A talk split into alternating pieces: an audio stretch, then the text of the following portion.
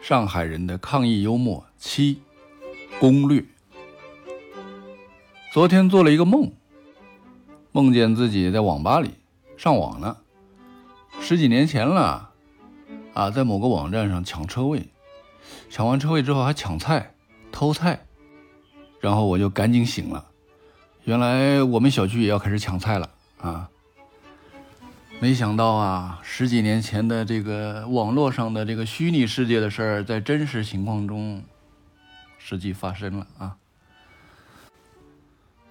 不过我还是担心小区的野菜啊，因为昨天的那个野菜指南一说之后，很多人都说要去搞野菜吃。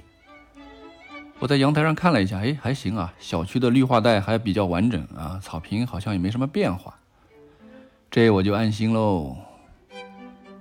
不过我发现小区的猫少了，不会是有人饿极了把猫？好了好了好了，想多了想多了，那猫在在在车子底下躲着呢啊！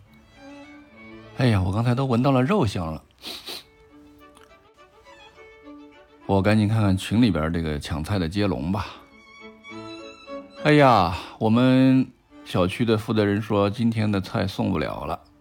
或者说要很晚才能送了，因为给我们送菜的那个阿姨也被封了。于是，在我们群里面，有一位高手贡献了一个抢菜的策略。他说他在某外卖平台，在某一家著名的连锁麻辣烫店上，点了一堆的蔬菜，然后加了个备注：“老板不用煮，直接送生的。”我还有一个更绝的哥们儿，他说他一袋面粉能吃一个礼拜。我说你怎么可能呢？对吧？他说教授，你忘了有一种东西叫酵母吗？瞬间让一袋面粉变成五十个馒头。好吧，好吧，我真的服了你了。除了这个吃上面的攻略以外啊，吹牛的攻略也是因为我们的这段经历啊，可以有所提升了。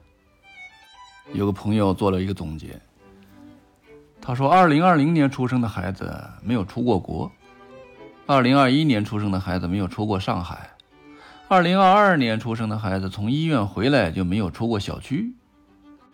所以我很牛啊，我可是出过国的，我也是见过世面的人呢。这牛吹起来就不一样了，对吧？要说吹牛，还得说我老家的一个朋友啊，我一同学。”我们说云上喝酒吧，喝着喝着，这哥们来劲儿了。他说：“老班长啊，我跟你讲啊，我现在也是个人物了啊！我不跟你吹牛，你以为现在谁想见我谁就能见啊？我也成了一个不是谁想见就能见的人。哎，就算你现在来见我吧。”你得国家同意、省里同意、县里同意、村里同意。我说你是不是漏了个市里同意啊？啊，他说市得同意。嗯，听这意思，喝的有点多了。其实啊，除了人在想攻略，动物也在想攻略。